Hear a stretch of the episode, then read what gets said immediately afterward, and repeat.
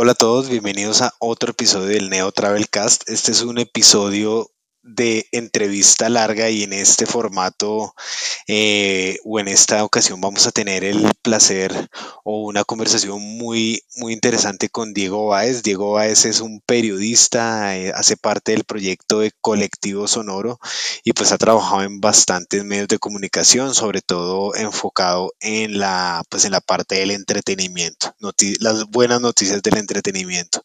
Eh, hoy en este episodio vamos a tener eh, una combinación de su amor por la música, su amor por el género, por el punk rock, ¿cierto?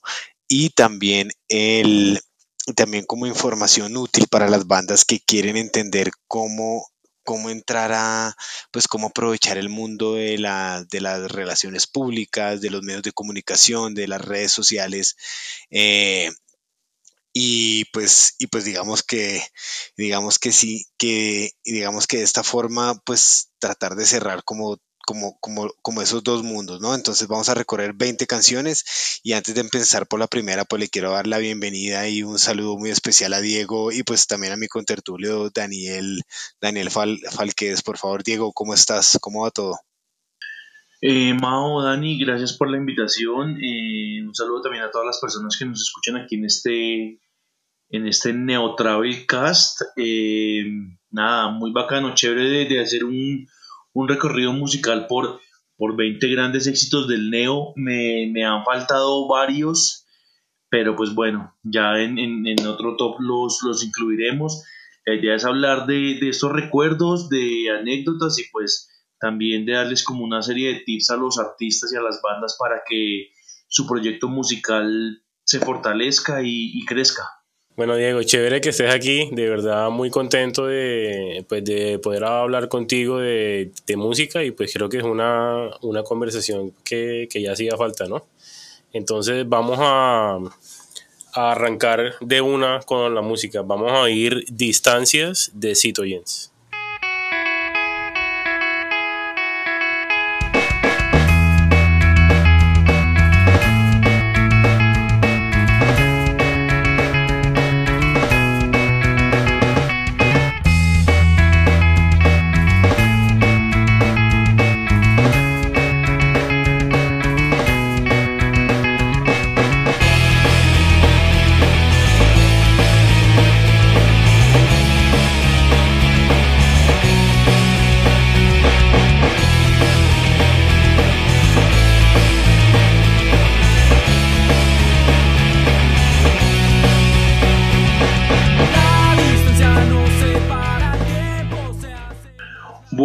Distancias de Citogens, me parece que Citogens es una de esas bandas eh, de esa tercera ola del, neo que aparecieron acá en, Bogotá. Eh, esta banda, si no estoy mal, era de Sogamoso, eh, pero bueno, se radicaron aquí en Bogotá. Los vi una decena de veces en el Teatro La Mama, lugar en donde pude pues, adquirir el, el primer demo de ellos llamado No Importa, lo adquirí en solo mil pesos. Ese día compré el CD de, de, de en mil pesos y el CD de Calzoncillo Amarillo también en mil pesos. No sé por qué estaban tan en tan oferta esos discos. Y pues con el tiempo también me hice acreedor al No hay salida volumen 1 y volumen 2, dos grandes joyas de, de Una anécdota pequeña que tengo para contar de ellos fue que mm, en Rock al Parque 2015 ellos tocaron, en Rock al Parque 2009, que eran los 15 años del festival, tocó, tocó Citoyens en el tercer escenario y con una amiga que, que, estaba haciendo como la prensa con ellos o los estaba guiando para su paso por Rock al Parque, me dio una escarapela para yo ingresar a, al show y pues verlos mucho más de cerca y pues me quedo con esa escarapela porque eh, es la primera vez que aparece que Diego Báez estuvo en Rock al Parque como artista. Es como una anécdota ahí para, para tener en cuenta. Tú eres periodista, pero también eres un melómano. Eh, ¿De dónde nace ese, ese gran interés por la música? Bueno, Dani, el interés por el periodismo musical nace a partir de una frustración musical en donde yo no pude tener eh, una banda, fracasé como en esta parte de la música, entonces siempre quise estar ligado a la, a la música y pues me fui por el lado del periodismo para poder eh, entregarle, pues, entre comillas, mi, mi, talento y mi dedicación a, a una pasión que, que, siempre ha estado ahí presente y pues desde la óptica de, del periodismo pues puedo amplificarla. Ok, entonces siento que tú extrañas esa ilusión de haber sido músico. Eso nos trae para escuchar la segunda canción. Se llama Te voy a extrañar de Karma Fox desde Medellín.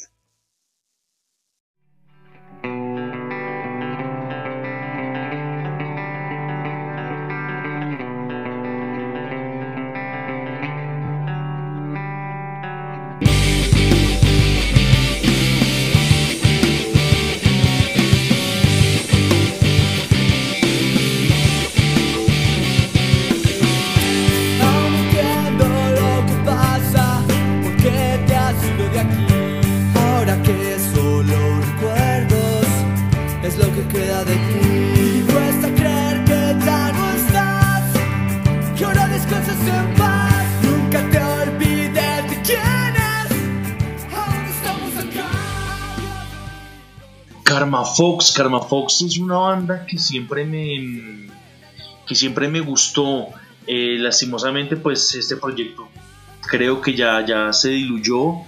Eh, me parecía muy bacana esa nueva camada que, se estaba haciendo en Medellín, música y bandas como Karma Fox y Beyere fueron como un respiro para la, para la escena, un poco más melódicas, pero pues igual con canciones muy bacanas elegí Te voy a extrañar, pero también hay canciones como Vacaciones que olvidar que, siempre me, llamaron la atención. Y puntualmente esta de Te voy a extrañar era como, como esas despedidas que se le hacen a, las personas, a los amigos y siempre ha estado como, como la amistad presente en, en mi vida y pues en este, en este listado vamos a encontrar canciones muchas enfocadas en la amistad, otras al despecho y otras como con críticas sociales y, políticas. Entendido, bueno, y hablando de. Y hablando pues de, esos enfoques, nos gustaría ahí, Diego, que nos cuente, pues, cómo es o cuál debe ser la forma en que una banda debe abordar el trabajo hacia los medios de comunicación. ¿Cómo hacer que una banda se llame la atención de un medio de comunicación o de un periodista? Bueno, lo, principal, eh, antes de empezar a desarrollar los tips a lo largo de, de, esta conversación, es que el momento en que una banda debe golpear las puertas de los medios de comunicación, sean masivos o independientes, es cuando el grupo tenga algo importante para comunicar. Cada quien elige el nivel de importancia de sus proyectos, pero si ya hay un video con buen trabajo o un lyric video o una buena grabación, es momento de decir a los medios, hey, estamos acá, tenemos esta propuesta, tenemos un show, vamos a postularnos para una convocatoria, para un festival, porque eso es generar noticia. Cuando un grupo tiene una noticia para contar, eh, vale la pena que, aborden a los medios. A veces las bandas quieren llegar a los medios de comunicación, pero tienen un demo o ni siquiera han grabado las canciones, entonces como que ese momento tiene que ser muy importante porque va a ser como la primera aparición de los grupos en medios de comunicación. Y qué mejor que esa primera aparición sea con un CD, sea con un video, sea con una noticia de interés. Bueno, Diego, eh, espero que estas bandas sigan tus consejos y que no sean como un marica, que es la próxima canción que vamos a ir de Todo Niño Paga.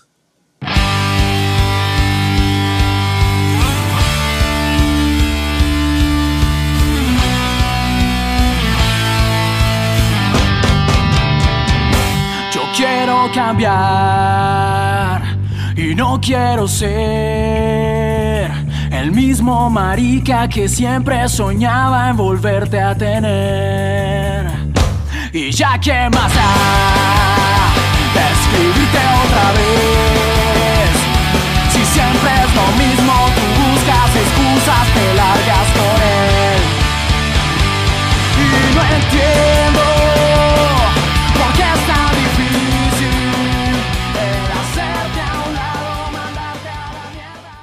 Toño Paga es, es una de esas bandas que, que también fue, fue, fue una de esas, de esas nuevas propuestas que, que llegó a Bogotá y llegó para quedarse. Eh, me acuerdo que ellos tuvieron la posibilidad de, sonar en Radioactiva, que era como la emisora que en ese momento amplificaba los sonidos de las bandas locales. Eh, y, me gustó mucho porque había una relación de cercanía con ellos, ya que en un curso de inglés pues que yo tomé como en el año 2006 me encontré con un profesor y el profesor me entregó un, un demo de una banda, era la banda de, del hijo, el vocalista Bernie y pues el papá eh, era mi profesor de inglés y me entregó el, el, el demo de Tonio Paga. En estos momentos dice tnp-12.hotmail.com. Dudo que ese correo siga funcionando, pero pues de pronto pueden escribirle a todo niño paga. Y el, el CD que ellos sacaron, que me gusta mucho, llamado Nada es Igual, eh, se los compré en un concierto que ellos hicieron en la Universidad Central, de donde yo salí. Era como el primer semestre y me valió, no creo que más de 10 mil pesos. Y otro acercamiento que tengo con Toño Paga es porque yo pude compartir en mi infancia con Sergio Santa Cruz en una escuela de fútbol y eh, la vida o la misma música se encargó de encontrarnos 10 años después, él ya desde su banda y yo pues desde el periodismo. Excelente, todo, todo niño paga sacó ahorita una canción que, que lanzamos en el poste eh, la semana pasada y pues bueno, les recomiendo que si la quieren oír se pasen por la página tropicalpunk.com para que la escuchen. Bueno Diego, ¿cuál es la próxima canción en tu lista? Bueno, la, la próxima ca canción eh, de atrás para adelante del 20 al 1 es Pam de 3 de corazón. Quiero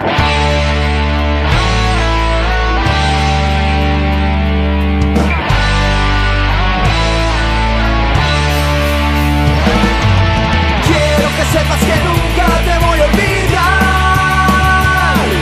Que el hombre que cegó tu vida se va a suicidar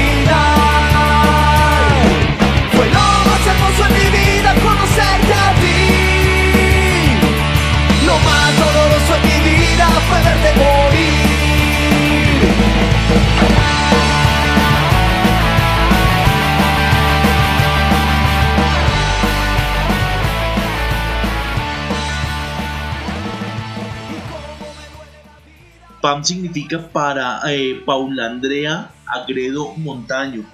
Es, es como una, una, amiga que tuvo la, la, banda y pues por este tema de violencia en Colombia pues eh, terminó, terminó falleciendo y es una canción que, que es muy triste pero, pero me gusta y, y, creo que es una de las canciones que recoge la esencia de lo que es Tres de Corazón, una banda que ha visto su proyecto como una empresa. Esto es muy importante que las bandas lo tomen en cuenta. Eh, hay que ver la banda como, como una empresa y estos manes ya se puede decir que entre comillas pueden vivir de la música, pueden vivir de lo que hacen, eh, siendo organizadores de conciertos, siendo una banda que le gusta mucho el tener eh, discos eh, aquí tengo pues al, algunos de ellos. El 3 de Corazón La Vida sigue CD más DVD, más DVD. El 3 de Corazón 100% que fue uno de los discos, eh, fue el segundo disco de 3 de Corazón. El No hay tiempo que perder que fue la banda que fue el disco que los popularizó y los catapultó como a la, como a la fama que los comercializó de una manera u otra y eso a muchas personas no les gusta pero pues ¿Qué, ¿Qué, es lo que quiere una banda cuando saca un proyecto? Que lo conozcan, que lo escuchen. Y, este disco llegó, llegó a, a, a, posicionar a la banda con, qué sé yo, que fue una de sus canciones más exitosas. Eh, también está, bueno, Quietos Todos. Y el disco que sacaron hace como tres años, que es un CD donde tienen como como tres discos en uno, dos discos en uno, es muy bueno y, quiero mencionar importante de, la importancia de tener una empresa es que los manes han hecho hasta libros de su carrera. Es decir, hay que creerse el cuento de tener una banda y si uno se cree el cuento, ya para adelante todo es positivo.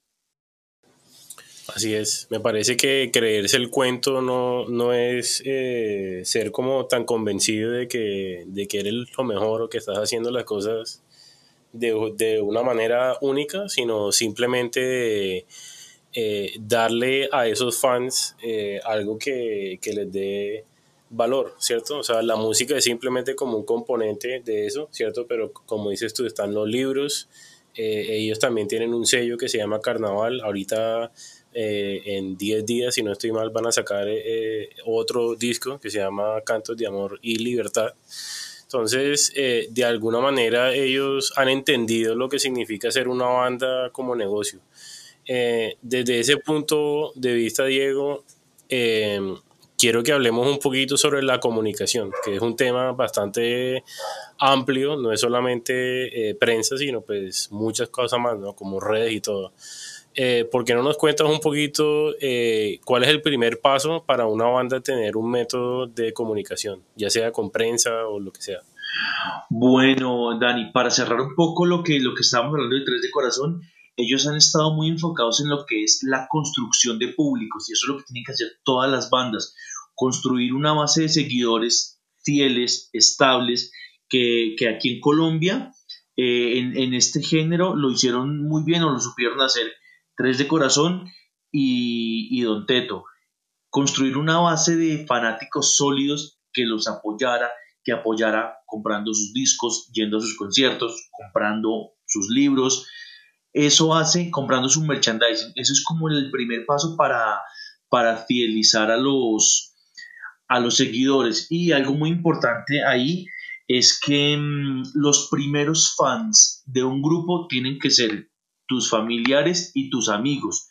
Por eso mismo, ellos son los primeros que tienen que, que, van a apoyar tu proyecto y que van a, y que van a sacar adelante pues esta, esta propuesta. Y, en términos de, los tips para que las bandas puedan mejorar la presentación de sus lanzamientos a medios, eh, en esta primera tanda eh, quiero mencionar uno que es tener un comunicado de prensa muy bien estructurado hay que transmitir un mensaje eficaz de lo que se quiere comunicar.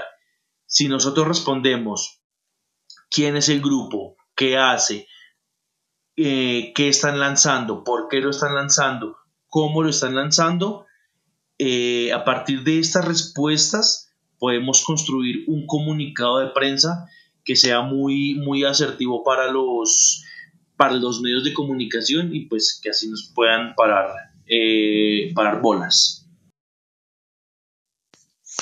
Bueno, hablemos de parar bolas, no mentiras.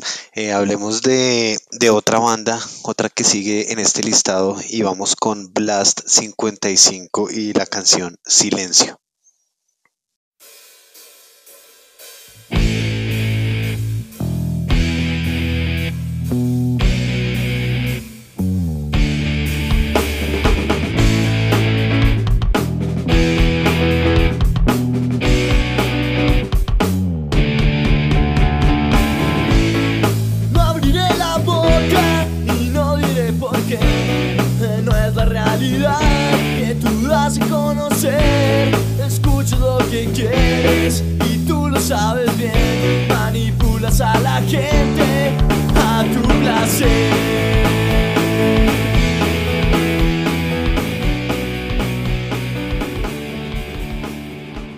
Bueno, Blast 55, bacana la alegría sin tristeza 5 para 5. Esta es una de, esas bandas que estuvo vigente un tiempo, también tuvo la posibilidad de, sonar en radio comercial, esto les ayudó mucho como a posicionarse. Después hubo como una oleada en donde todas las bandas, toda la escena se, estancó. Eh, y ahorita están de, de regreso para mí Blast 55 y la canción Silencio eh, me gustó mucho porque es una canción en donde los teclados son casi parte fundamental de, esta canción y casi del disco Algún día creceré y, era muy raro y muy loco que en una banda de punk rock eh, hubieran teclados por esa época. Yo creo que eso fue el factor diferencial que, que hizo que Blast 55 creciera y pues ahorita ellos están muy muy vigentes y están como otra vez en el radar.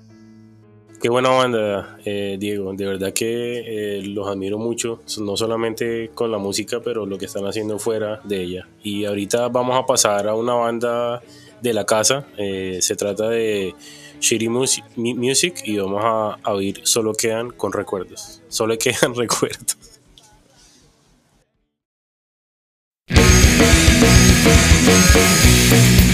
Te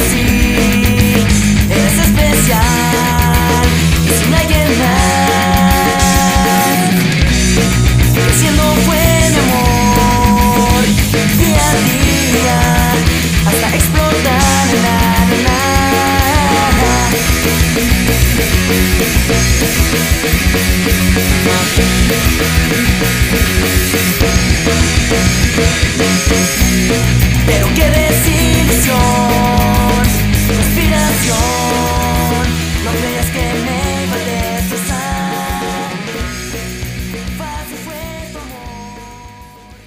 Solo quedan recuerdos de Shiri. Ese, ese me parece un disco que es buenísimo también. Escuché todo el disco y no sabía cuál canción poner, eh, pero traje a colación la palabra recuerdos porque el recuerdo que tengo de Shiri fue en el concierto eh, de Strung Out, eh, pues en el concierto fallido de Strung Out que, no se dio en Bogotá. ellos estaban repartiendo un, un CD quemado en donde presentaban su propuesta a las personas que estaban allá afuera y, lo conservo aún porque, porque era como de esos primeros demos que sacaba, que, que presentaba Shiri como, como de, la, de la evolución que habían tenido. En esa época ya se, ya se llamaban Shiri Music. Antes eran Chiri Pies, para mí siempre serán Chiri Pies. Y, pues bueno, esta canción es un despecho total de, de la persona que quieren olvidar. Ok, bueno, y entonces me imagino que en esa canción lo que pasó es que esa relación no fue así. Y eso nos da pie para la siguiente canción. Se llama No fue así de la banda de Medellín 911.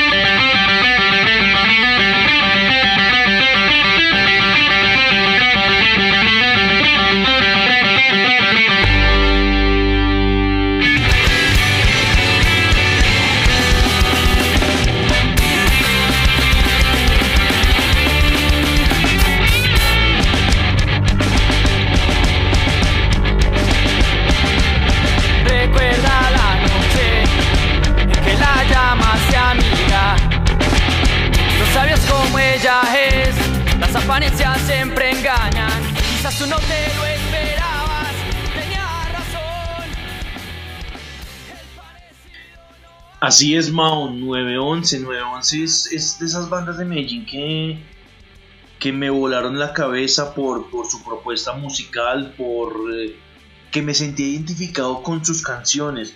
Yo creo que mm, todas esas canciones me las, me las sé, hasta las que están en inglés, uno se las se las tararea. Eh, me parece que es un disco perfecto y de 911 es con, con el disco que me quedo para siempre. Esta música es para ustedes por el diseño, por el concepto. Y ya eh, no fue así también, o sea, no fue tan fácil escoger la canción, pero, pero 911 lo, lo que también me parece chévere es que siguen vigentes, siguen tocando, eh, se presentan periódicamente en festivales, eh, han descentralizado también el, estar en un nicho, ya se han presentado en festivales como el Altavoz y eso hace pues que también tengan mayores seguidores y pues que los conozcan en todo lado. Es cierto, y Diego, usted ahorita está hablando de que le rompió la cabeza eh, a un periodista que le rompe la cabeza de una banda o o cómo generar ese impacto, ese factor wow al, periodista o al medio de comunicación? Mao, yo creo que en estos momentos las bandas tienen que tener una propuesta diferencial. Las bandas tienen que tener un show visual diferente, tienen que tener una puesta en escena que de pronto llame la atención o tienen que ser muy virtuosos. Es como una reunión de todo porque mm, porque ahora hay muchas bandas, entonces tiene que haber un diferencial. Ya el man que se sube con una chaqueta de cuero y unas Dr. Martins, pues si no es bueno, ya no va a impactar porque ya cualquier persona pues se viste así. Entonces es como que hay que reunir una serie de, de, talentos, hay que tener carisma. Eh, yo creo que son, es, es como reunir em, diferentes elementos, pero que su propuesta sea, sea original y que, y que realmente sea sincera, que uno cuando la vea en vivo sienta que el man sí está metido en el cuento y que se está soñando y disfrutando pues lo que está haciendo. De acuerdo. Bueno, entonces vamos a, pasar a la siguiente canción.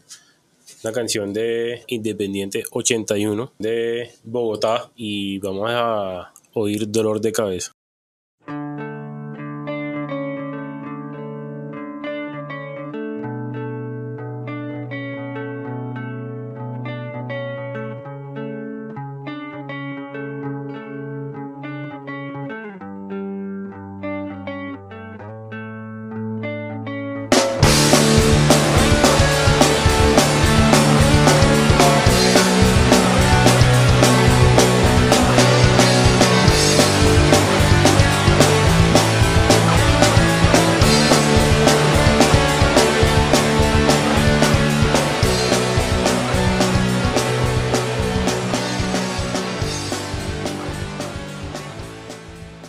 De cabeza Independiente 81. Esta canción es, es un despecho puro. Eh, Independiente 81 es de esas bandas que uno escucha y uno dice, esta banda es de Bogotá. Hay bandas que uno no sabe, no sabe de dónde son, no identifica, pero uno escucha Independiente 81 y para mí huele a Bogotá, suena a Bogotá.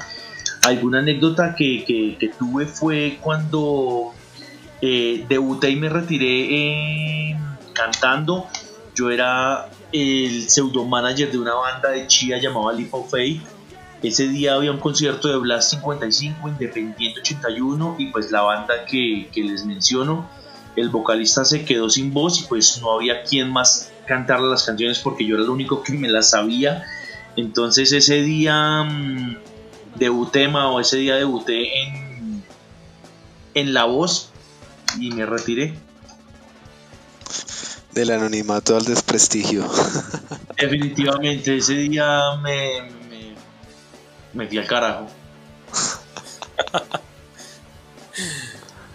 bueno, Diego, eh, eh, ahora te voy a hacer una pregunta y después vamos a ir a una canción que tal vez se alinee mucho con el, con el sentimiento que habrás tenido ese día. Eh, cuéntanos, pues ya, ya eh, se habló un poquito sobre la comunicación. Eh, creo que también hablaste sobre la imagen y, has tocado varios puntos súper importantes sobre la banda, pero una, uno de los componentes de, de una banda, por lo menos en términos de comunicación, es el EPK, que para los que no sepan, es en inglés, las siglas en inglés es Electronic Press Kit, EPK. Entonces, em, ¿qué es un EPK y quién lo necesita y por qué? Bueno, Dani, esa es una muy buena pregunta porque, pues porque han habido como, como, como varios rumores, varias hipótesis que, que el EPK le tiene que llegar al periodista, pero en mi opinión el EPK tiene que ir destinado a, a los agentes de la industria, a las personas que eh, organizan conciertos, festivales, para presentar a convocatorias, porque en el EPK está la información de la banda, pero también está como eh, esas apariciones en, prensa que, que, ha tenido el grupo. Entonces, eh, es válido que los artistas le presenten el EPK a, a los medios, pero definido sobre la propuesta del grupo, sus integrantes, su trayectoria, pero es que hay ocasiones en que en el EPK meten todo en una misma bolsa, entonces al periodista le llega el rider técnico, que eso no tiene por qué llegarle a un periodista, porque eso es como más información que, que, va a terminar hasta de confundir al periodista. Eh, yo pienso que puede haber un EPK para medios y un EPK para, para agentes de la, de la industria. Em, un consejo que yo siempre le doy a las bandas es como cualquier aparición que tengan en medios de comunicación, cualquier mención que hablen de su canción, de un sencillo, de la aparición en un flyer de un festival, todo ese material lo recopilen y todo ese material lo utilicen para su EPK. Una anécdota que quiero contarles, eh, me lo contaron los mismos muchachos de 4x4 y es que ellos estaban en el South by Southwest y, les preguntaron como que si tenían eh, impresiones en medios de comunicación, que donde habían hablado de ellos y casualmente habíamos sacado una nota eh, en colectivo sonoro como un mes antes. Ellos presentaron como esa, ese pantallazo, esa imagen de que habían tenido esa aparición en colectivo y eso les ayudó hasta un punto para poderse presentar o para poder audicionar en algún lado, porque eso les sirve a los, eso les genera credibilidad ante la industria que hablen de ellos en medios de comunicación. Muy, muy buen consejo. Ahorita como estábamos hablando de tu corta trayectoria como, como cantante, eh, me imagino que esa noche pues te pasaste de copas y pues ahorita vamos a oír una canción eh, de una banda que yo pienso que es de Medellín, pero pues eh, ahorita estábamos hablando antes de grabar que no sabíamos si era de Bogotá o de Medellín. Entonces, ¿qué canción es esta, Diego? Bueno, se trata de, de beberé de autogestión. Eh, sí lo discutíamos antes de, iniciar el podcast, que no sabíamos si era de, qué ciudad.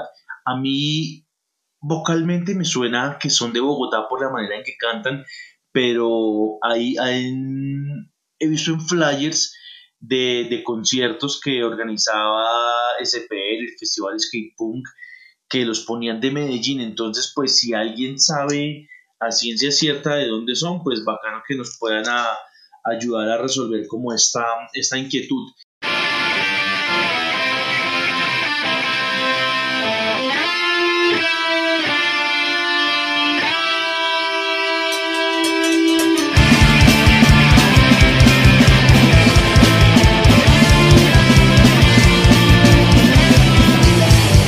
Consigues un amor, consigues alguien que te y es un infierno al estar solo. Que cuesta tanto afrontar la situación, que no decides si seguir viviendo sin morir de amor por una mujer que no llegará. Es un sueño, tal vez una ilusión, de pronto algo mejor. Hay un tema que quiero, que quiero hacer énfasis y es que, que la vida siempre da como revanchas yo tenía este CD Princo, tengo la, casi la mitad de mi colección en CDs quemados y la mitad en CDs originales.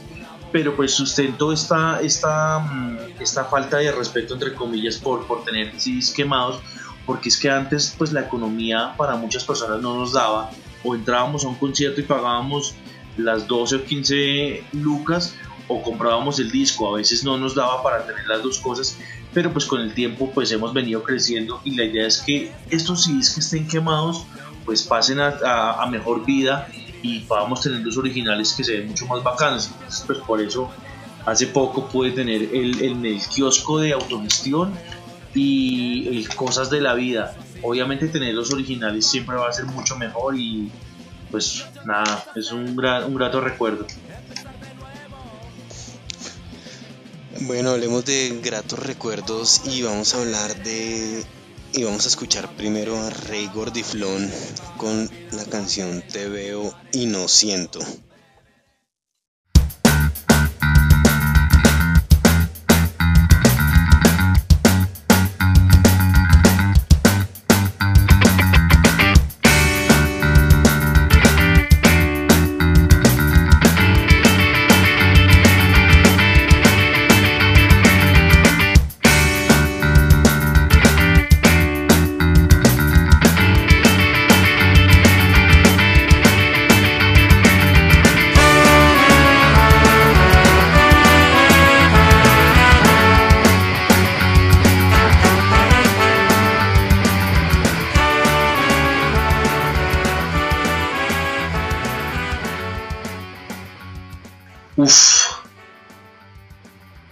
Rey es una de esas bandas que, que encajaba en el circuito de reggae, que encajaba en el circuito de ska, que encajaba en el circuito punk rock por sus canciones, por sus melodías, por su talento. Tuve la oportunidad de verlos en el show de despedida que hicieron eh, en Medellín. Fue, fue algo muy, muy bonito, muy emotivo. Triste por, por la despedida, pero siento que las personas que no pudieron asistir a ese show, obviamente la mayoría de Bogotá, se quedaron con una deuda pendiente. Ojalá algún día se pueda saldar, pero siento que las relaciones entre, entre Rúa y Juan Antonio, que son como los líderes del proyecto, pues ya va a ser que esto no se dé. Igual con los dos me la llevo muy bien, pero lástima que Bogotá no tuvo una despedida como se merecía de Rey Gordiflón. Bueno, Diego, y para seguir hablando de prensa y de todo esto, las bandas, digamos, de bien sea de, por ejemplo, de hardcore, de punk rock melódico, neopunk o del mismo punk tradicional, eh, pues digamos que como lo, como, lo acaba de mencionar, pues se enmarcan en un circuito, ¿cierto? Entonces aquí hablas con Rey del circuito del reggae, el circuito del, del punk, etc. ¿Cómo hace una banda para, des, para de, desde de una perspectiva de comunicación para desenmarcarse de ese circuito de eh, sin pues sin, sin, sin, digamos sin sin traicionar pues lo que realmente es o sea como como como como cómo el periodista percibe esto, cómo el periodista le gusta que se le aproximen en ese sentido de soy de este género o no soy de este género o soy simplemente rock, etcétera. Yo pienso que, que el género viene siendo lo, de menos, porque todo lo podemos encerrar en el circuito de rock. Lo primero que hay que hacer es descentralizar que solo pertenezco a una escena, que solo voy a tocar para esta escena, porque entonces vamos a tener las mismas 30 bandas, los mismos mil seguidores que van a ir al concierto, las mismas 300 personas y van a comprar el disco las mismas 100 personas. Hay que descentralizar y hay que desmarcarse. Hay que tocar con, con, artistas de otros géneros. Eso mismo nos lo enseñaban los toques koala y los toques nativo, en donde se mezclaban las escenas y a alguien que le gustaba el ska, además que le gustaba una banda de punk y una banda de hardcore. Entonces como que hay que salirnos como de esa cápsula en donde solo creemos que ahí nos van a escuchar y hay que creerse el cuento de que mañana podemos hacer una presentación en un bar donde generalmente tocan bandas de rock o en un bar donde tocan bandas de hardcore. Hay que, hay que, hay que salir como de esa zona de confort y, hay que tocar, hay que tocar mucho. Pues obviamente cuando volvamos a esa nueva normalidad, el, periodista siempre está como en esa búsqueda de, de, encontrar ese próximo talento. Y ese próximo talento eh, se puede encontrar en un show en vivo, en un concierto, sea grande, mediano, pequeño, uno no sabe dónde está el talento, hay que buscarlo pero también esos nuevos talentos los dan las redes sociales y las plataformas digitales. Por eso es importante que las bandas suban su música a plataformas digitales, eh, digitalicen sus contenidos, porque hay muchos eh, artistas que iban a incluir en este top y, no estaba su música en plataformas, caso Area 12, caso Pocaley, etcétera. Y pues ustedes son el claro ejemplo de que hay que subir los contenidos en digital porque ahora la música también se escucha en plataformas. Sabes que me encanta ese tema, Diego, porque eh, algo que yo he estado tratando de hacer con el post es literalmente crear contenido alrededor de las bandas eh, y, y, de la escena, o sea, en general, porque pues es lo que nos gusta, digamos que somos un nicho, ¿cierto? Eh, eh, tú dices pues que, que, prácticamente que las bandas no se, se, centralicen y esa es la idea. Creo que han habido muchos eh, gremios o parches, lo que llaman, y siempre ha sido como que muy reñida esa cosa que, que, los de Bogotá, que los de Medellín, que los podridos, que los neos, que los arcoreros. Entonces, con el post estamos tratando de hacer eso solo para, para servirle, de, bueno, para que las bandas pues la juegan más, pero también enseñar eh, que no solamente eh, tú puedes hablar de punk y ya, y pues ahorita más adelante vamos a hablar sobre las redes sociales donde eh, puedes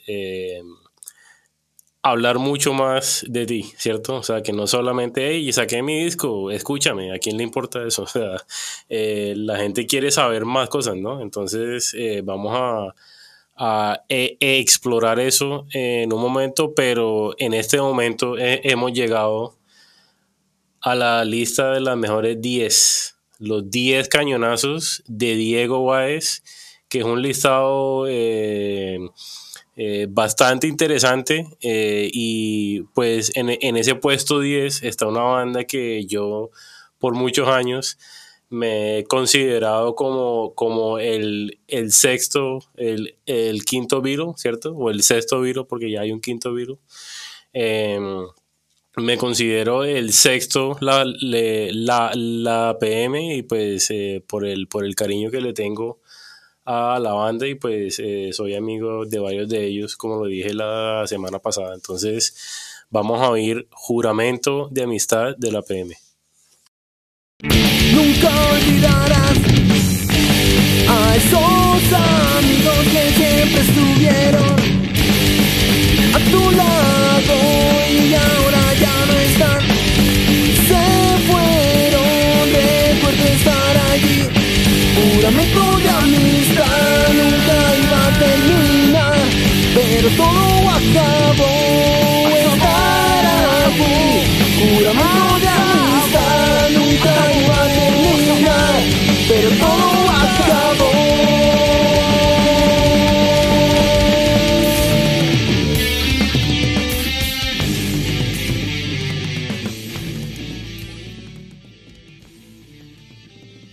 Creo que esa es una canción que, que nos representa y que nos ha marcado a todos, eh, y digamos puntualmente a, nosotros tres que estamos aquí en este podcast, porque pues Mao hace parte de la PM, eh, Dani es muy cercano a, ellos, ha convivido, ha conocido historias, ha estado cerca, y desde mi óptica, desde mi percepción de, de seguidor, siempre me ha parecido que esas canciones que hablan de, amistad, de aguante, de estar ahí siempre, de prometerse estar ahí juntos la mayor parte del tiempo, como que ha calado siempre y, esta canción me, me, gusta mucho. De hecho, siento que las canciones de la PM sí tienen como esa premisa de, la amistad por encima del, éxito musical y pues eso me parece muy, muy bacano. Eh, lastimosamente la PM engalana ese nefasto club de bandas que yo las tengo quemadas en CD Princo o Verbatim, pero pues espero que en algún momento ellos saquen un, un nuevo disco para poder hacerles el gasto. ¿Qué dice Mao?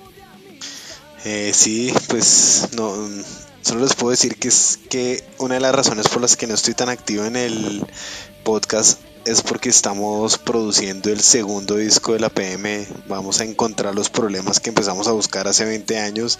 Entonces le voy a guardar su copia para que deje, dejemos de estar en el infame club de los quemados. de los quemados de año viejo. Y bueno, ahorita estábamos mencionando que bandas, pues por ejemplo, Autogestión, Poca Ley, etcétera, no están en plataformas y quiero aprovechar para decirle a todas las bandas que están sonando en este momento, si no saben cómo subir su música, contáctenos porque con Tropical Punk Record nos estamos pensando en una forma de hacer que este legado de toda esta música no muera, en ayudarles, en darles una mano a las bandas con esto. Y pues hay una banda o un artista que no ha necesitado esto y es eh, Lelo. Eh, Lelo y su banda Popcorn, él sí ha navegado muy bien y pues se ha incorporado mucho a esta dinámica. Vamos a escuchar otra canción de lo mismo de su, del primer álbum de Popcorn, eh, Un Intento Más.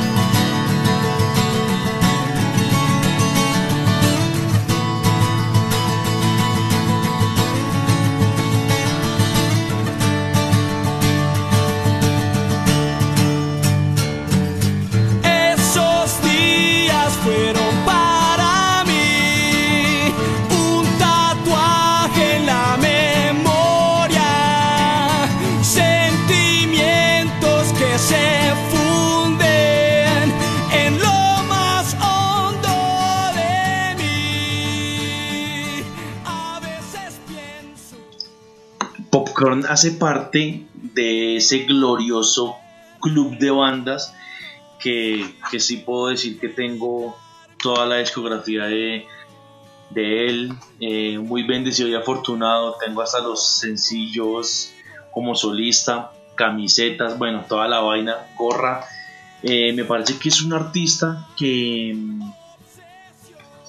que ha sido muy exitoso, pero, pero muchas más personas deberían conocer la propuesta de Lelo porque, porque es un excelente compositor y bueno, también está dando la mano a los, a los artistas ahora con su estudio, entonces como que si nos damos cuenta, eh, podemos trabajar por y para la música desde diferentes ángulos. Podemos hacer música con el talento que tiene Mauricio con su banda, como hace Dani con eh, Tropical Punk también, como hace Lelo con su estudio, como hacemos los periodistas desde la música. La idea es que nos ayudemos y todos jalemos para el mismo lado. porque es exitoso el reggaetón? Porque no hay envidias, porque todo el mundo sabe que si hay para uno hay para todos. Eso es como una de las enseñanzas. Tenemos que trabajar unidos y vamos a sacar esta vaina adelante.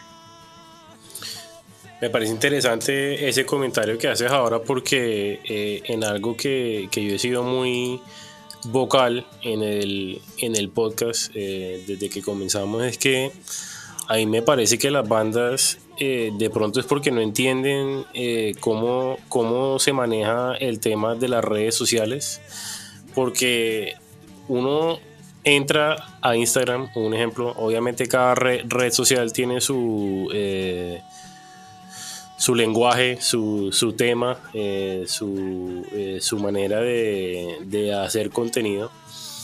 Y, y pues uno a veces entra al feed eh, en Instagram y ve como que una autopropaganda demasiado acentuada. Eh, para, para, ser un poquito amable aquí. Eh, podría irme un poco más, no amable, pero quiero estar positivo. De, de, pronto en las redes sociales, Diego, tú que has sido un,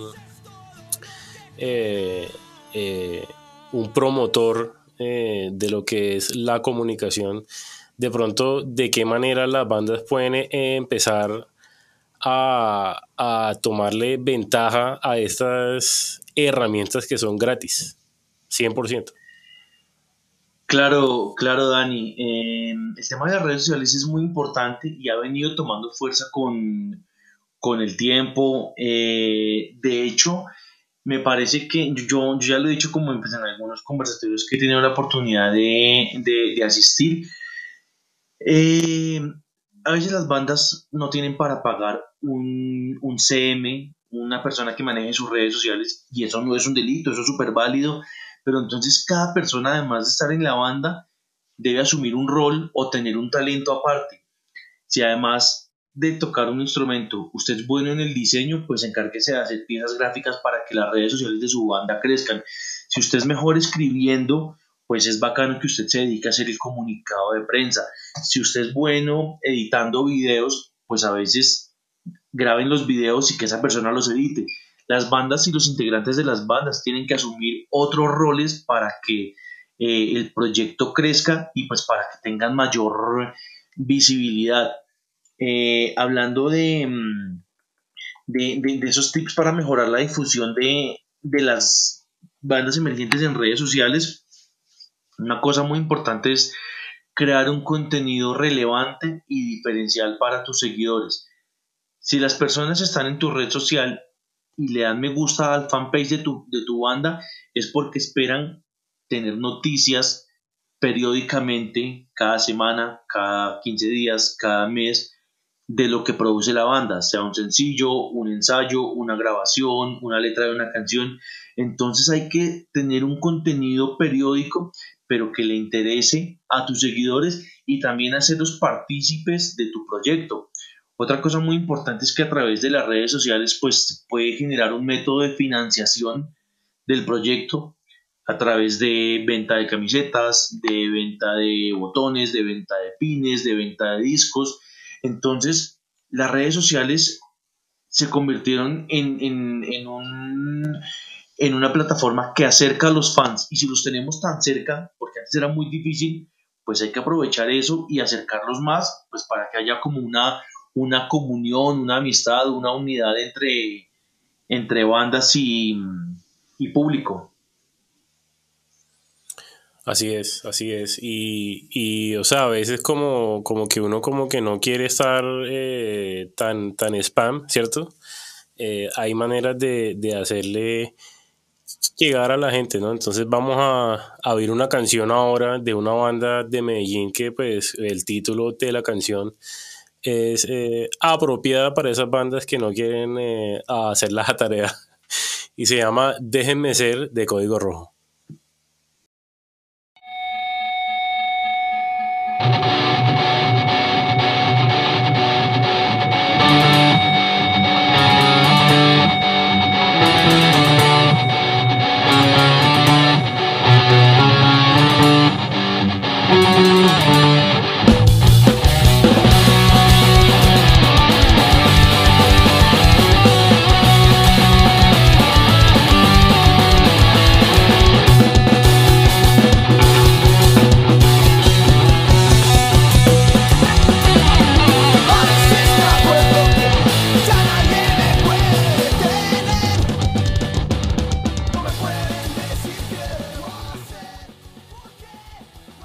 Bueno, esta canción es perfecta para quitarle el sueño a Mao. Soy padre de familia y no vivo en Hawái. En Hawái apenas se, le, se levantaron. bueno, eh, Código Rojo siempre me ha parecido una de esas bandas eh, talentosas pero explosivas que no se quedan callados, que no dejan nada como a la a la imaginación. Siempre me ha parecido una banda muy, muy buena.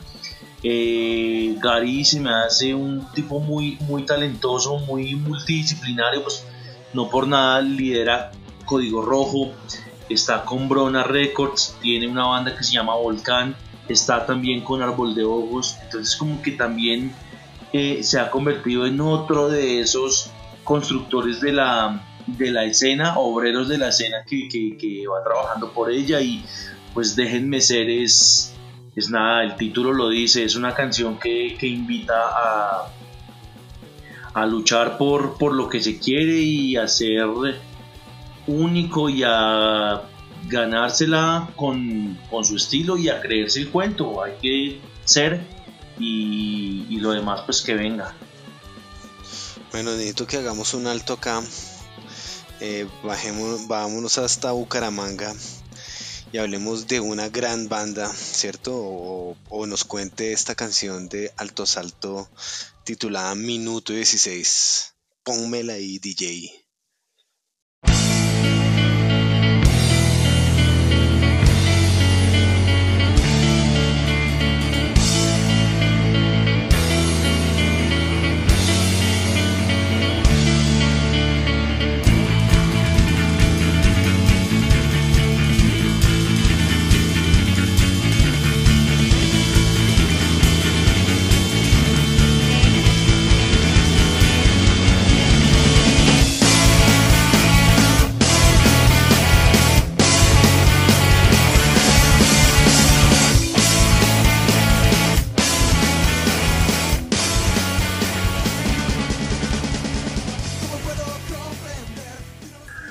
Bueno, Minuto 16 es una canción muy, muy explosiva, muy chévere. A mí Alto Asalto siempre me parecieron unos muchachos muy virtuosos. Siempre me, parecía que, que, estos manes estaban como por encima, eh, pues a nivel de, de, talento, me parecían que eran como muy, muy juiciosos en su, en su propuesta y pues más viniendo de Bucaramanga que, no es una escena tan tan pues no es como una vitrina como lo es Bogotá y, y Medellín. Entonces siento que les tocó guerreársela más y me parece que es una de las bandas fundamentales en, en, esta, en estos cañonazos del neo. Una anécdota que tengo para recordar es, es muy bonita. En el aniversario de CPR el año pasado, em, yo estaba como cantándome todas las canciones de, de Alto Asalto cuando me di cuenta que al lado estaban las esposas de los integrantes. Creo que era la primera vez que ha venido un toque de alto asalto, pero pues ya han pasado muchos años y ellas estaban ahí con, con el cancionero cantando las canciones porque no se las sabían todas, pero como que había esa motivación y ese apoyo de las esposas por esa pasión que tenían eh, sus esposos cuando eran unos pelados.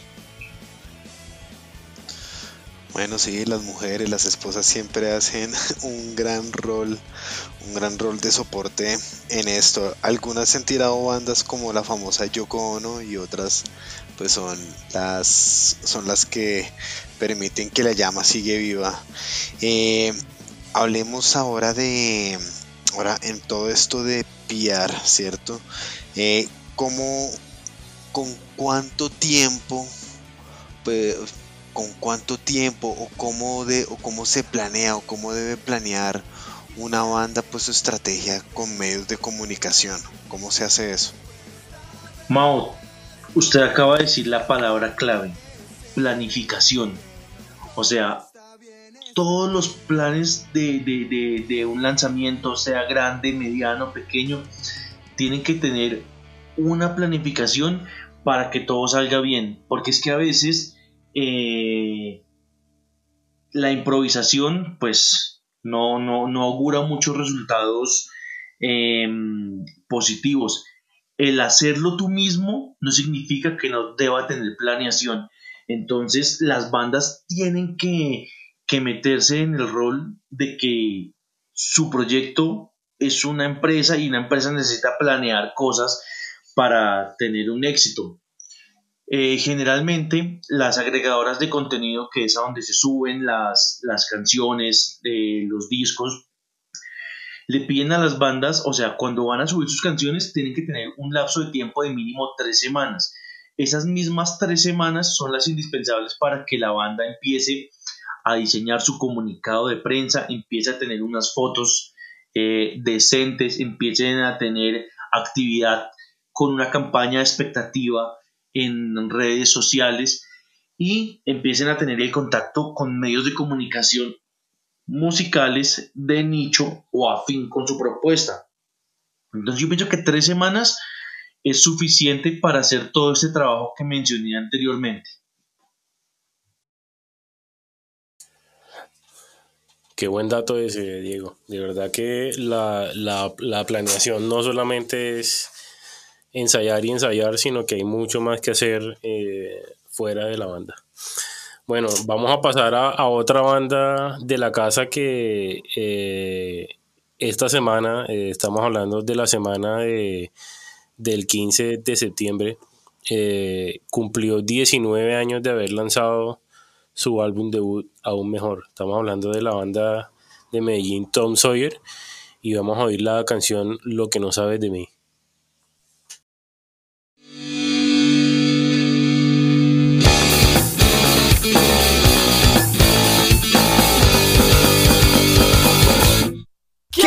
Salir a la calle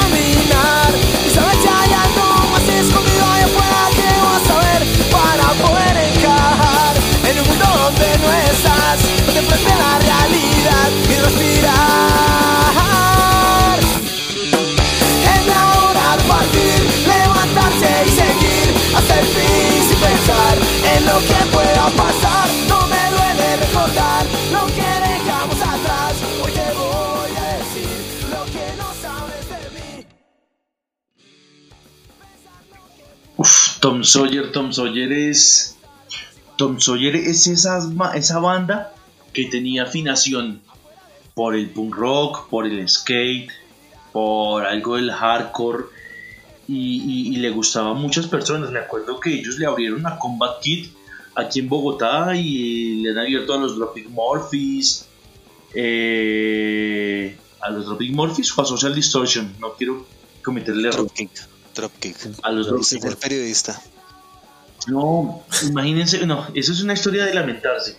Yo no fui a ese concierto porque era en Bogotá y yo iba para Medellín al altavoz. Yo había comprado tiquetes y yo dije, pues si van a estar en Bogotá el sábado, pues van a tocar el domingo en Medellín. Pues estaba haciéndome como un fajazo mental de que los iba a ver allá y pues me fui a cubrir el altavoz y cuando ya me di cuenta del cartel, pues no estaba Dropkick, Dropkick Murphys y pues me quedé sin verlos. Y sin ver a Tom. O si vio a Tom. No, pues a Tom los, los, los he visto otras veces. Tengo por ahí, un- todavía conservo una baqueta de una entrevista que les hice en, en el Teatro La Mama. Siempre me pareció muy teso Rogelio, obviamente liderando Tom Sawyer y pues lo que hizo con, con la Moji. Sí, con Rey. Ojalá, ojalá Tom Sawyer vuelva en algún momento. Ojalá, ojalá, y, sí, es bueno. Hay bandas que merecen otra oportunidad y justo vamos a escuchar esta canción de Los 69 Enfermos.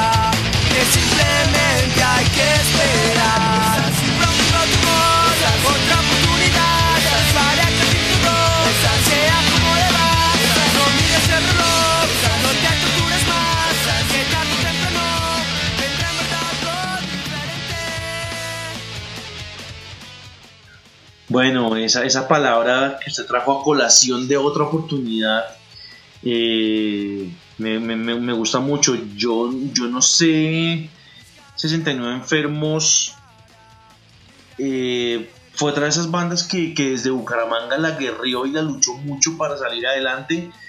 Tanto han creído en su proyecto que se fueron de, de Colombia porque tienen la fe y pues más o menos pues más Dalin en su proyecto de que, de que en Colombia no se pudo y él se fue, están, están en Brasil eh, y pues bueno, desde afuera han, han podido llegar a festivales que muchas otras bandas desde Colombia no lo han alcanzado, entonces como que me parece que, que esa otra oportunidad se la dio Dalin de, de seguir soñando con su proyecto desde afuera. Alguna vez hemos hablado y- y él, él siente que en Colombia muchas personas no, no, como que no los quieren, o sea, o los dejaron de querer porque se volvieron una banda brasilera, pero pues eso para mí es independiente.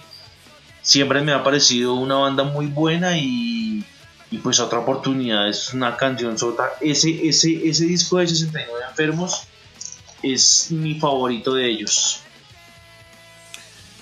Concuerdo contigo. Princo. ¿Princo o original? No, brinco. Muy bien. Aprovecho para, para decir dos cosas. Primero, eh, para los que estén oyendo en el podcast, eh, tenemos una versión de video en el canal de YouTube. Aquí estamos viendo si es eh, Princo, eh, si es originales. Entonces, eh, y otra cosa es que en la costa, eh, yo crecí en Cartagena y pues hay un término que dicen en Cartagena que es, que, que es pringa cara. Y el término pringa cara es eh, medio huevo, ¿cierto? Medio huevo, chiviado. Entonces me da curiosidad que el princo eh, sea algo que se asemeje a ese término, pringa cara. Sa- ¿Sabe a mí que me da curiosidad? Que todos los CDs que ha mostrado Diego, los únicos piratas son los de Tropical. Chapuichurria, güey. No, no, pues, pues, por eso mismo, porque es que Tropical, Tropical vendía sus CDs muy caros y yo no podía comprarlos. Entonces, no mentiras. Por eso les estoy diciendo y les, les- le propuse una idea de negocio a, a, um, a Dani para, para con ellos. Marica, sáquense un box set de toda la colección de, de, de Tropical y se los aseguro que las personas que no pudimos por dinero comprarlos en esa época lo vamos a adquirir en, en, en esta nueva caja de colección épica para el 2021. Buena idea, buena idea. Bueno, y rock and y siguiendo dando vueltas, eh, vamos a escuchar desde Medellín una banda clásica, se llama Johnny All Stars, o antes conocida como Johnny Walker, con la canción Rock and Roll.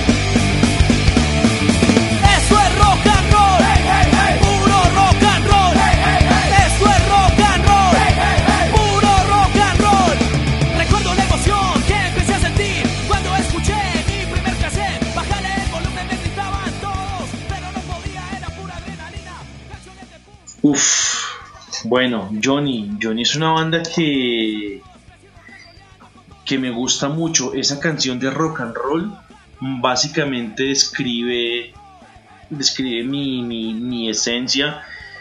Yo creo que Regino cuando la compuso pensó en, en todos esos rockeros que, que empezamos a escuchar la música en cassette, que nos decían que le bajáramos al volumen a las canciones, pero pues uno no, no podía, como dice la canción, era pura adrenalina. Eh, en esa misma canción nos enseña que no hay que tener divisiones musicales, dice canciones de punk, canciones de metal, canciones de heavy sonaban en los 80, entonces desde ahí también nos invita a que el rock es uno y, y tenemos que estar ahí como muy, muy unidos. Eh, de ellos, los primeros dos discos los tengo grabados de una manera no tan presentable como los otros dos. No tengo el Cinema Johnny, pero este del Rock está muerto. Es un discazo, es el más reciente disco de ellos, muy bueno. Y el Cuentos para no dormir, que me parece que es una joya por el diseño, por las canciones.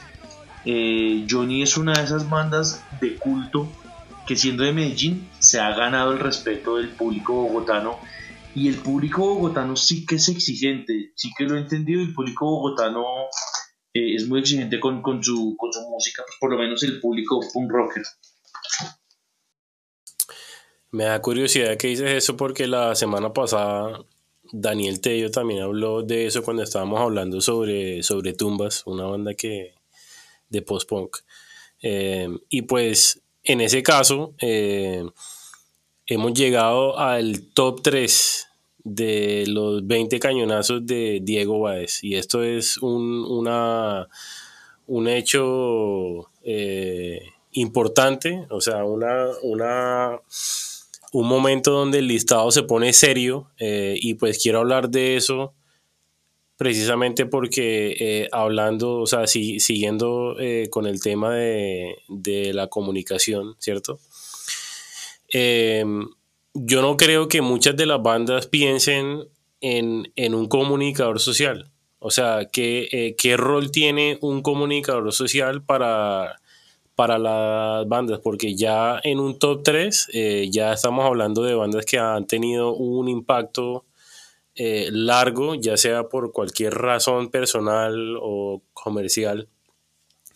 Entonces, de pronto, si nos puedes decir eh, la importancia de, de, de, un comunicador para una banda.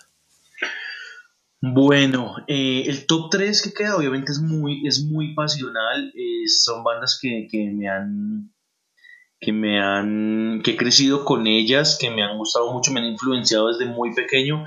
Eh, pero bueno, ya, ya, ya hablaremos de las canciones. Yo siempre lo he dicho y es que la importancia de, de, de, invertirle, porque todo es una inversión, a un plan de prensa tiene que ser en un momento en que la banda considere que es importante lo que se debe comunicar y que llegue a muchos medios. Eh, siempre lo he dicho, hay que invertirle a todas las fases del proyecto las bandas le invierten a un buen EP, le invierten a unas buenas fotos, le invierten a un buen video y al final todo ese material se queda en Facebook porque no invirtieron en un plan de prensa. Entonces, si ustedes se meten la mano al bolsillo para invertirle a un buen video, a un buen estudio, a un buen disco, pues el último esfuerzo es invertirle a un plan de medios para que todo eso que ustedes invirtieron, la gente lo conozca, los seguidores sepan de ese tema, nuevos públicos y pues los medios se enteren que hay bandas que están haciendo trabajos muy bacanos. Entonces como que toda esa cadena de valor tiene que unirse para que al final tengan como resultados exitosos. Y vuelvo y enfatizo, no todos los lanzamientos de las bandas hay que invertirles planes de prensa. De pronto a uno sí, de pronto a otro no, pero a ese otro que no se le invierte en prensa es importante que se le haga un alcance orgánico. De pronto a otro lanzamiento es importante que se le pague pauta en redes sociales. Hay diferentes maneras de, de, hacer este tipo de inversiones y lo mejor es que Internet nos permite medir todo. Entonces como que estamos en una época en donde podemos medir prueba, error y saber qué podemos mejorar para el próximo lanzamiento. Excelente, excelente. Entonces, eh, en ese caso me parece que la próxima canción y que va a ser la número 3 eh, tiene un nombre súper adecuado para lo que acaba de hablar. Estamos hablando de Creer de Octubre Negro.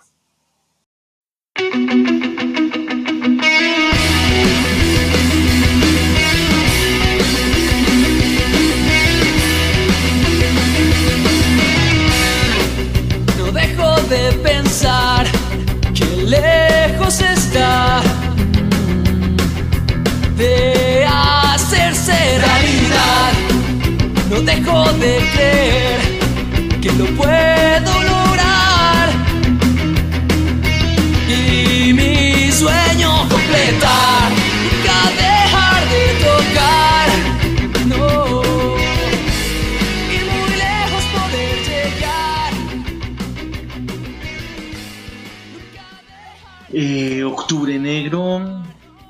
Octubre Negro sí es de mis bandas favoritas eh, bogotanas.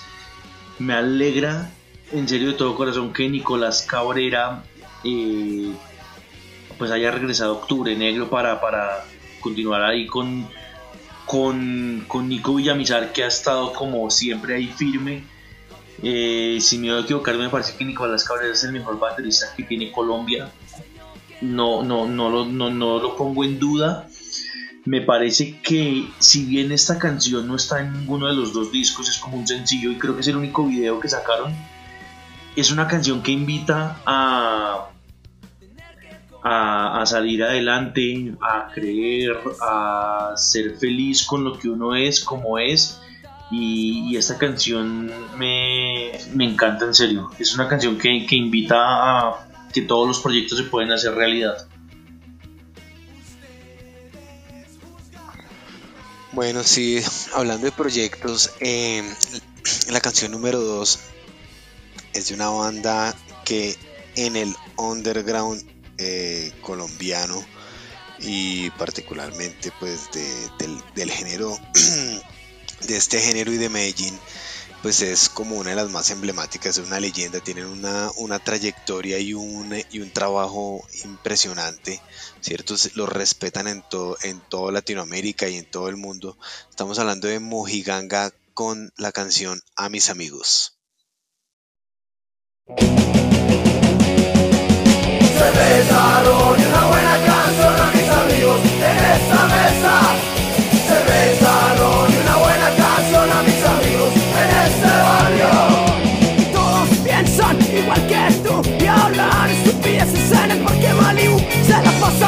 Borrachos de bar en bar o comiendo porquerías en algún lugar. Y si estás mal, pues entras a un bar a meterte porquería. Siempre te pasas y terminas diciendo tonterías.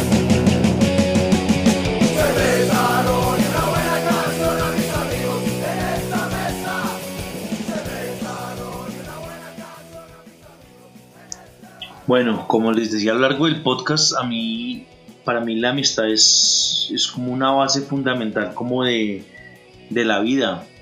Y a mis amigos es esa canción que, que mezcla lealtad, que mezcla fiesta, que mezcla alegría, que mezcla rock and roll. Y Mojiganga la tengo en el puesto número 2, pero para mí es la banda más grande del underground colombiano. Se han ganado el respeto de los nichos, se han ganado el respeto de los grandes festivales. Ha tocado en Cosquín Rock, ha tocado en Rock al Parque, ha tocado en altavoz y no a cualquier hora. La Mojiganga siempre va a mover gente porque también es esa banda que le llega a muchos seguidores de muchos géneros y qué bacano que estén de regreso, que esté Guillo de vuelta y para mí la Moji es lo más grande en serio que tiene Colombia a nivel del underground. Bueno, Moji es una banda muy grande, pero una banda pequeña, sin plata, con muchas ilusiones, o no digamos sin plata, sino con muchas ganas de trabajar, con mucho ímpetu, mucho entusiasmo, pero pues no todos los medios a disposición. Eh, si mañana termina de grabar un disco con mucho esfuerzo y tiene que elegir tres tres acciones que hacer de su plan de medios, de todas las 20 millones de acciones o actividades que puede tener un plan de medios, si tuviera que priorizar tres, ¿cuáles usted, cuáles usted considera que son esas actividades clave? O a priorizar, ¿no? Y, y, que, y que no necesitan muchos recursos. Bueno, el número uno es que asuman roles dentro del grupo. Si es solista, pues papito, le tocó multiplicarse por 3, por 4 o por 5. Pero si es una banda, tiene que asumir roles. Como lo decía ahorita, si alguien es bueno para la, imagen, diseñe. Si alguien es bueno para el audio, edite. Si alguien es bueno para el video, ármese un video. No se necesita un video grandísimo, pero sí es importante tener al menos un lyric video para mostrarle a los, a los medios. Si alguien es bueno escribiendo, se encárguese de hacer las comunicaciones. Hay que repartirse esos roles para que inicialmente vayan, vayan generando esa comunicación. Y si alguien es bueno, pues con todo el tema del merchandising y con la comercialización de las cosas, pues esa es como el primer, la primera retribución que va a tener la banda, además de los conciertos, la venta de CDs, la venta de merchandising. Entonces, manejar esas redes sociales para estar activos y, estar constantes con, el, con los seguidores. Y recuerden, los primeros seguidores de la banda y los más fieles tienen, van a ser los familiares y van a ser los amigos. Un amigo de verdad no te va a decir, venga, regáleme el disco, un amigo te lo va a comprar. No tengo amigos.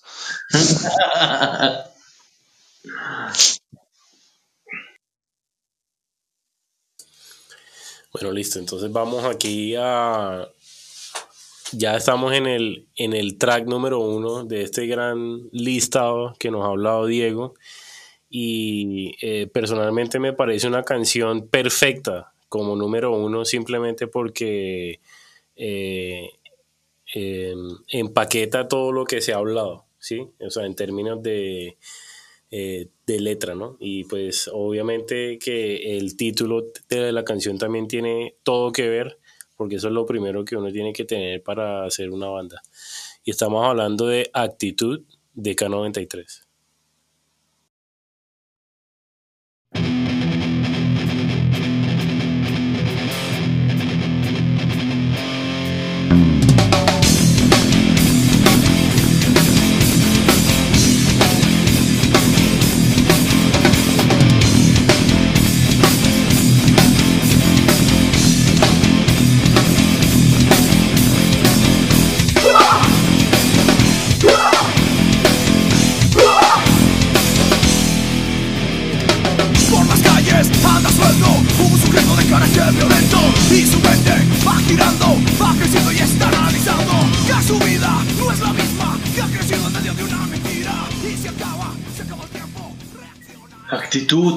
Actitud y carácter son las dos frases de batalla que tengo en mi vida.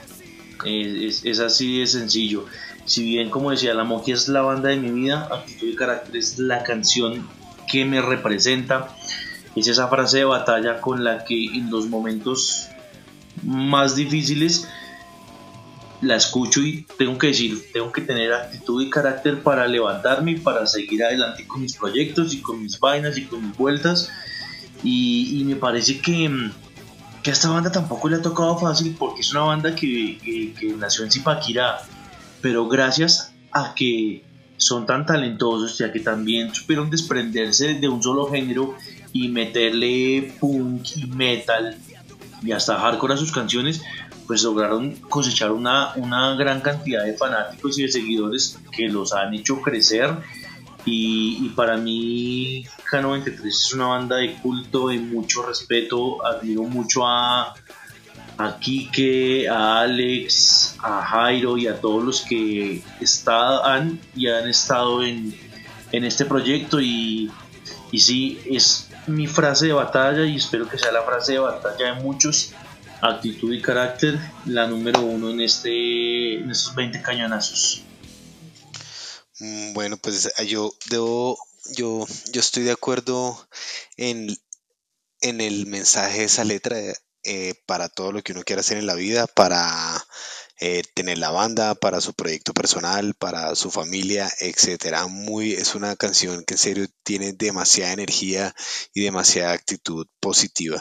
Yo le quiero preguntar una cosa, Diego, ya pues, ya, ya que estamos aquí en las, eh, en las últimas, y es que que, o sea, de, digamos, acá estamos hablando y este listado tiene eh, bandas que pues prácticamente ninguna nació hace menos de 10 años, no sé, de pronto por ahí Todo Niño Paga, Karma Fox y Tuyen son las más recientes de, de, toda esta camada, pero pues casi todas estas son bandas que bajito, bajito están bordeando los 20 años, entonces me hace preguntarme qué le, qué le depara o, qué necesita este subgénero, este estilo o las bandas nuevas para, pues, pues digamos como para sobresalir o para o cuál o, hacia dónde deberían apuntar desde su perspectiva de periodista y experto en el mundo de las buenas noticias del entretenimiento. Mao, yo pienso que, que antes a las bandas les tocaba más duro. No había internet, era más difícil la comunicación, era más difícil comercializar su música, era más difícil tener contacto con empresarios. Ahora una banda lo que tiene que hacer es grabar un buen disco. Ya está comprobado que grabar un buen disco no se necesita ir a los mejores estudios, sino se necesita tener talento, tener imaginación, tener creatividad. Y, grandes discos han salido de estudios caseros si lo pueden hacer en un mejor estudio, súper válido, pero ármense, hay que tener una propuesta, porque es que a veces las bandas quieren llegar a un rock al parque, pero han grabado tres canciones, entonces rock parque les va a decir, no más cuando se vayan a presentar y a llevar los papeles, les van a decir, papito, usted para presentarse en parque tiene que tener al menos una producción, o sea, ya no es que llevo un demo con un CD brinco de tres canciones, hay que tener una propuesta sólida, hay que, hay que llenarse de valor y ahora hay muchas más facilidades para poder comercializar la música, para poder llegar a redes sociales, para poder conocer personas en el mundo. Internet ahora nos ha permitido que la gente pueda escuchar nuestro disco estando en Australia, estando en, en Estados Unidos y esto nos bota una estadística, esto nos bota una data de dónde nos escuchan, por qué nos escuchan. Entonces como que las herramientas están, ahí es que ponerlas en práctica y hay que trabajar en equipo y, salir adelante. Estamos en una época en donde hay muchas más bandas, pero entonces hay que ser creativos y hay que tener contenidos innovadores y seguir haciendo música de corazón. Uno sabe cuando un proyecto es por parche y cuando un proyecto sí se le quiere meter el, pecho. De acuerdo, Diego. Pienso que em, es la mejor época para tener una banda, es la mejor época para ser cualquier artista, eh, gestor de cultura, como lo quieras llamar. Eh, y esos tiempos donde antes uno sacaba el disco y ya, eso ya no existe. Eh, es más, nunca, nunca ha sido el caso, porque las bandas antes también sacaban un disco y se ponían allá a trabajar. Entonces, cuando sale ese disco, ese no, ese no es como el, el cenit de ese eh, gran trabajo que han hecho, ahí es cuando empieza todo. Bueno, claro que antecitos también hay que hacer más cosas, pero cuando sale el disco es cuando toca trabajar muchísimo más. Entonces, que, que la música solo, solo sea como una herramienta para poder difundir, trabajar, eh, seguir creciendo, ¿no? Sí, sí, Dani, ahí, ahí hay que trabajar, hay que seguir, seguir creyendo en, en los proyectos. Ahora, mm, ahora las bandas pueden, o sea, hay bandas que tienen uno, dos, tres años, pero también las bandas tienen que entender que esto es de procesos, que tienen que cumplir todos los procesos, porque si llevan un año ya quieren estar tocando en, en un punk rock bowling o estar girando, pues hay que ser aterrizados y llevar esos procesos a cabalidad. Obviamente quizás ahora sean como un poco más sencillos eh, por la manera de llegar, pero pues siempre hay que tener claro que, que se está haciendo un buen trabajo y pues que a la gente le esté gustando. Las redes sociales son un buen termómetro para saber qué le gusta y qué no le gusta a la gente. Em, las bandas de rock más que todo ahora lanzan un disco completo, pero también está válida la estrategia de lanzar un sencillo cada mes, cada dos meses, y al final se recopila y se monta un disco. Todas las formas son válidas desde que el grupo tenga una planeación y sepa qué va a hacer con su música. No, no es solo que grabamos un disco y lo publicamos en, en Deezer y ya no, no, nos desentendimos porque entonces se perdió todo el trabajo. Por eso es importante planificar los contenidos y las publicaciones. Bueno, yo creo que este ha sido un, un, episodio muy interesante. Hemos combinado la pasión por la música, el gusto por la música, por esta escena durante tanto tiempo en este listado que ha elaborado Diego y que está disponible en, pues, en Spotify, en Deezer, en iTunes, mejor dicho, donde lo quieran oír, pues pueden recorrer la visión de Diego. Eh, y también pues muy muy interesante la visión pues de, de, una persona que está viviendo la música desde la perspectiva del periodismo no y, y pues que y que comparta con la escena con con las bandas, con todos los que están acá escuchando en este momento, pues ese, ese, ese, esas, esas guías, esas indicaciones, esa percepción para ser mejores. Yo quiero, pues, eh, pues digamos, ya para despedirnos, quiero, Diego, que nos cuente, pues, qué viene, eh, a, qué, a qué se dedica, qué viene para Colectivo Sonoro, etcétera. Bueno, pues en estos momentos Colectivo Sonoro está mm, está recién cumpliendo cinco años, seguimos siendo un medio bastante joven, pero una de, de, los, de los plus que hemos encontrado o de, o de la recepción que hemos tenido en, en, el público es la constancia. La constancia aplica para cualquier actividad que usted desempeñe en la vida, tenga una banda, tenga un negocio, tenga un medio de comunicación tiene que ser constante porque si usted es constante puede saber en qué está fallando, qué puede ir mejorando. Y si usted es constante, las personas que no miran a su alrededor van a decir este proyecto está andando y sabe para dónde va porque hay como una un engranaje, eso es muy importante. Eh, y pues bueno, en simultánea también estoy, estoy apoyando en, en contenidos periodísticos y, y en medios a los a los artistas que, ya están preparados, que ya saben para dónde van y que ya de pronto tienen una, una, producción y a veces no, no, saben cómo asesorarse para, para que su proyecto tenga como mayor amplificación. Entonces, pues ahí también estoy como asesorándolos. Igual ahí nos podemos ver por, por Instagram, por Facebook, pues para ayudarnos entre todos. Excelente, Diego. Eh, vamos a poner todos los links en la página, en el, en el post eh, de la página sobre el episodio este, para que te contacten. Eh, de verdad que he sido, ¿cómo se dice? he recibido tu trabajo varias veces y me parece que es excelente. Eh, pienso que la manera como hablas de las bandas es eh, directa y concisa y pues eso es lo que hay que hacer, ¿no? Entonces, eh, Diego, de verdad, muchísimas gracias por, por tu tiempo, por estar acá, eh, por todo lo que estás haciendo por la música, no solamente el punk, el hardcore y el ska, sino en general en Colombia. Y pues eh, esperamos ver muchísimo más sobre Colectivo Sonoro y sobre ti. yo, la verdad, he estado siguiendo mucho tus charlas por ahí.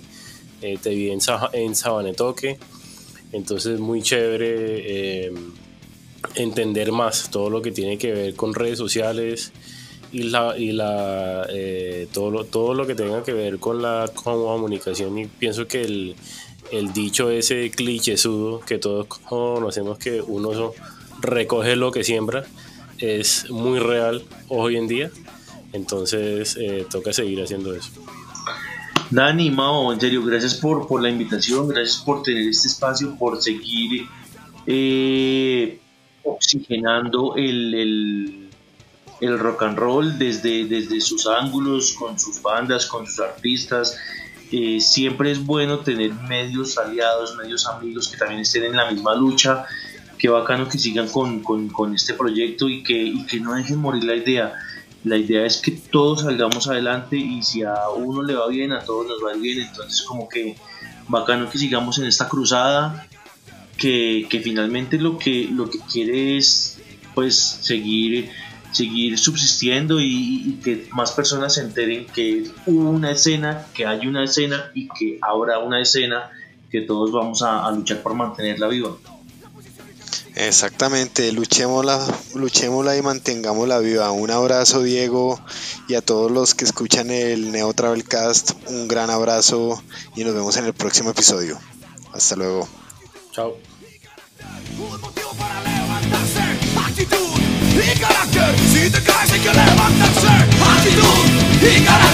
Un motivo para levantarse, actitud y carácter. Si te caes hay que levantarse, actitud y carácter. Un motivo para levantarse, actitud y carácter. Si te caes hay que levantarse, actitud y carácter. Un motivo para